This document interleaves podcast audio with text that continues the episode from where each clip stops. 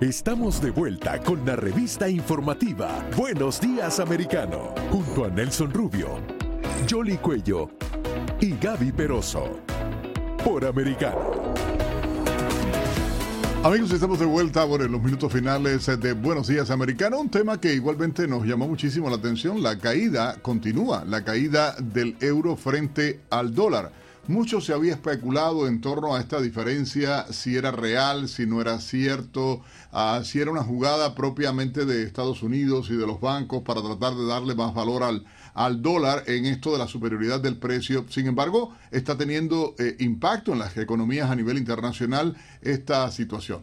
Sí, es que definitivamente el Banco Central, eh, eh, la Reserva Federal ha sido mucho más agresiva a la hora de subir las tasas de interés para desacelerar, desacelerar la economía. Europa ha reaccionado de una manera más lenta y eso en definitiva impacta las monedas y las pone a iguales. Y lo que llama la atención es que por primera primera vez el euro está al nivel del año 2002 cuando inició, justamente cuando debutó en la economía mundial. Pero vamos a analizar este tema con Iván González, él es economista y asesor financiero.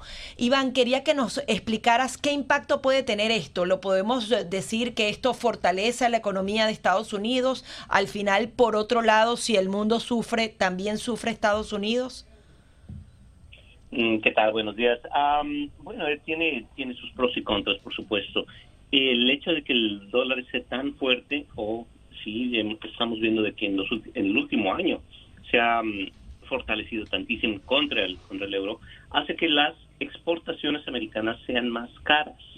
¿Ves? Este, les, se necesitan más euros para comprar los bienes y servicios que Europa y el mundo, de hecho, esté comprando a Estados Unidos por eso por ese lado es, eh, es ah, desafortunado.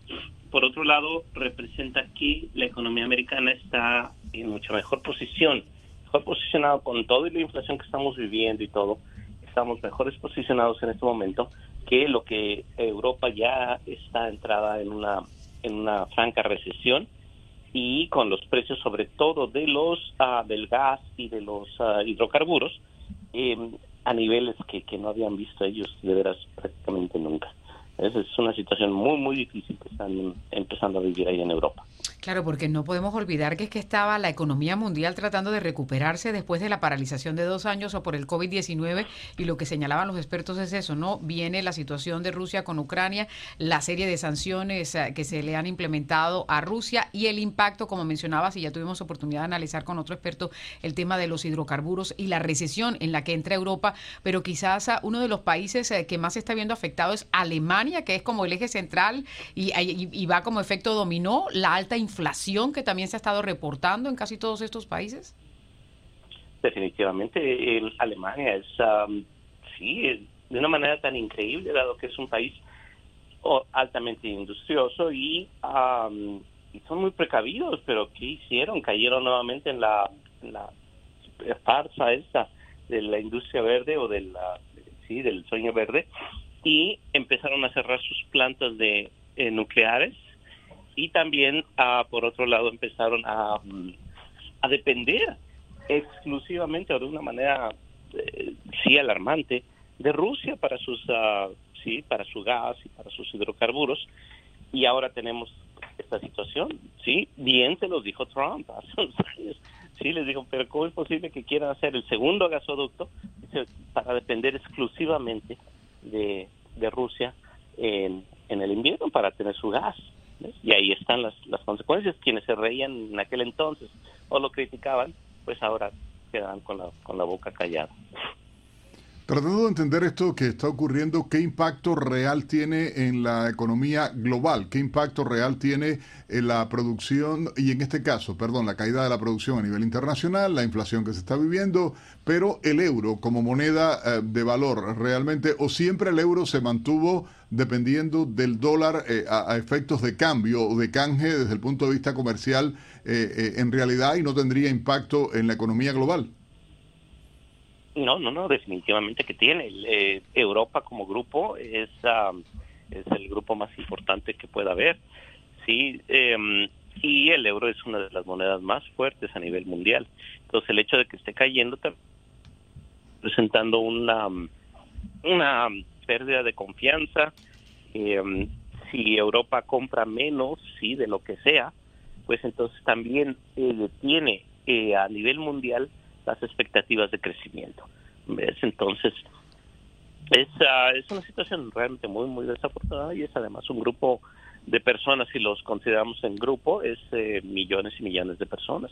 Estamos viendo, por ejemplo, Inglaterra está en la misma situación, una inflación arriba del 10%, sí, em, una recesión también que van a entrar eh, ya en estos momentos. En fin, va, va a ser eh, el resto del año, sí, los siguientes seis meses van a ser muy, muy difíciles para Europa, sobre todo que estamos entrando al invierno. Y ahora, ¿qué pasa con América Latina? Se les encarece mucho más la deuda en Paraguay, Uruguay, Perú. ¿Van a, van a poder, van a poder eh, justamente hacer frente a ese dólar tan fuerte con las monedas? Bueno, ahí está la situación también. Vemos el deslizamiento de, de varias de las principales monedas. No digamos Argentina, pobres. Sí, Eh, el, el real en, en Brasil, etcétera, sí, varios de los países que mencionabas, el sol peruano. Eh, sí, la, la situación se hace también bastante más difícil porque, este, sobre todo aquellos países que dependen de, de importar petróleo, ah, se están viendo en una situación similar a la europea, pero con una mucho menos peor infraestructura o una economía mucho más débil que, cualquier, que una Alemania o que una Inglaterra. Ahora, Iván, ¿cuál sería esa luz al final del túnel? Wow, esa, mm, esa- es difícil, es una situación realmente muy difícil, porque eh, viene el invierno.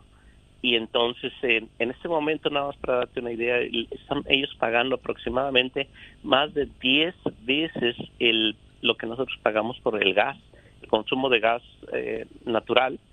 En Europa en este momento se están pagando 10 veces más. Entonces, am, por ejemplo, en Alemania la gente está buscando echar a andar sus ah, sus ah, chimeneas, sí, por, para calentarse en ese en el invierno están buscando madera, sí, es, es una cosa de veras ah, increíble porque el precio es sustancialmente, por decirte, si si yo pago 100 dólares al mes en, en gas natural en el am, para el consumo casero, allá deben estar pagando cerca de mil dólares al mes, ¿sí? Para el consumo casero, o sea, es, es espantiosa la situación.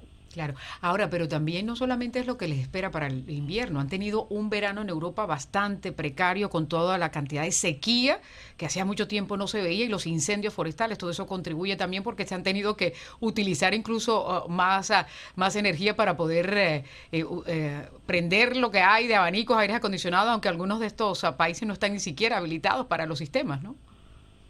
Y mucha razón.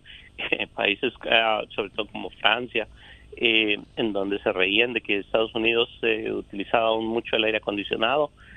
Eh, en esas, este verano, como bien lo mencionas, veíamos a la gente en las, en las plazas, ¿no? En las uh, fuentes, en los pequeños lagos, lo que sea ahí, eh, tratando de refrescarse, porque no el uso del aire acondicionado no es tan normal como lo que lo, como lo tenemos nosotros acá. Es, las desgracias no vienen solas y, y ahora, bueno, están ellos vivieron una situación realmente como que pensaban que todo iba a estar realmente bien, sí, de por vida y, y no tomaron las uh, las condiciones o las uh, medidas necesarias para, para prevenir una situación que para ellos era impensable como esta. Incluso hay problemas en los canales fluviales, o sea, algunos barcos que transportan ese carbón que antes no era utilizado no pueden circular a la misma velocidad porque los ríos también se están secando. Eh, es justamente lo que dice Yoli, que, ¿qué otras opciones tienen los europeos para hacer frente a todo esto? Eh, pues realmente son muy limitadas sus opciones en este momento, dado que eh, pues se les vino de repente, se vino la guerra ahora en este febrero y es una situación que no puedes nada más de un día para otro eh, poder resolverla. ¿Ves? Por otro lado tenemos el hecho de que Estados Unidos con, con años, tenemos nada más en Pensilvania, tenemos más de 400 años de eh, suministro de gas natural que es extraído en las mejores situaciones posibles, más limpias posibles, podríamos nosotros estar en este momento produciendo a toda capacidad y suplantar, reemplazar a, a los rusos con, con gas natural limpio americano eh, y reforzar nuestras alianzas con los europeos. ¿Y estamos a tiempo de eso o, o ya es muy tarde? Eh, todos estaríamos a tiempo, pero tendríamos que ver un cambio radical en la administración Biden que no, no consideramos posible. porque Para, porque ahora en lugar de fomentar la producción, como bien sabemos, de hidrocarburos, gas natural, etcétera, eh, le están poniendo, están en una franca guerra en contra de Ahora, pero Iván, la Reserva Federal aquí va a aumentar la tasa de interés, lo que no se sabe es si va a ser por punto 75, punto 50. ¿Qué otra opción tienen eh, en el Banco Central Europeo y, también en el Reino Unido para contrarrestar lo que, lo que está sucediendo? Y por otro lado, ¿qué impacto tiene esto en las otras economías? Porque los japoneses también estaban eh, tratando la situación cuidadosamente. Los chinos tampoco la tienen fácil porque de hecho hicieron la revisión de su crecimiento económico y tampoco es el que se estaba proyectando diferentes circunstancias, obviamente, entonces cada país tiene sus propios ah, propias ah, situaciones. En China la, la, economía está eh, muy baja, sí, está muy por debajo de lo que para ellos es necesario para mantener a un 1.6 billones de personas.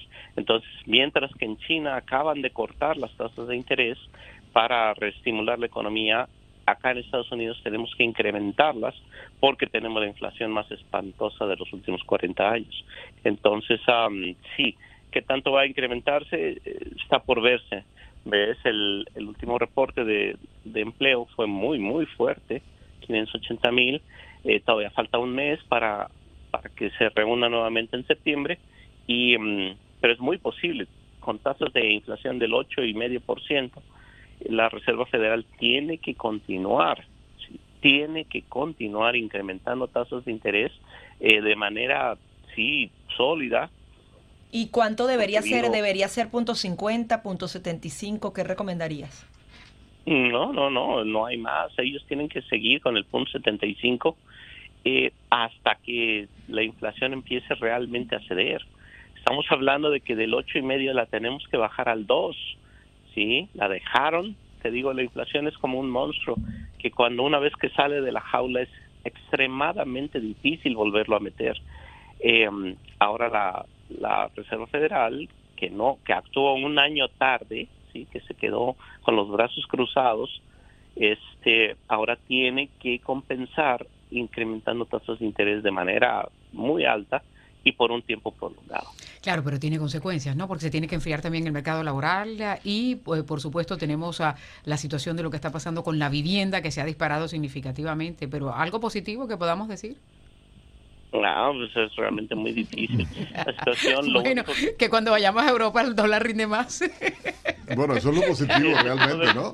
No, obviamente. Claro. Obviamente aquel, aquella persona que esté viajando, que piense en viajar este verano, el este invierno, en esos meses, eh, va a encontrar que, que es realmente atractivo si su dólar va, va a avanzar un tanto más.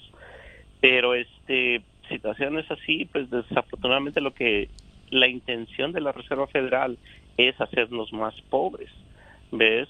Y eso es básicamente lo que tiene que hacer, tiene que hacer que las cosas sean tan caras que eh, no nos alcanza, ¿ves? Pero la inflación... Bueno, ya eso está pasando, ¿eh? Sí,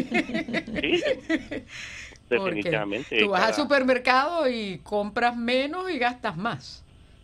Exactamente. ¿Ves? Entonces, todo aquel trabajador que no está ganando 10 a 15% más que lo que ganaba el año pasado, está ganando menos en términos reales hoy día. comenzaremos a bajar de peso. Buena excusa. Ya, bueno, muchísimas gracias de verdad eh, por Iván por estar con nosotros acá en Buenos Días Americano a esta hora, hablando de temas de, alta sensibilidad, aunque parezca que no, y uno dice, bueno, el euro está allá, no, el dólar está acá, pero la economía ahí se interrelaciona todo. Claro, lo que le afecta a ah. cada uno, ¿no? Cómo no. Gracias, Iván. No, hombre, un gusto, un placer estar con ustedes. Muy amable. Cómo no. Mira, ya ya estaba viajando.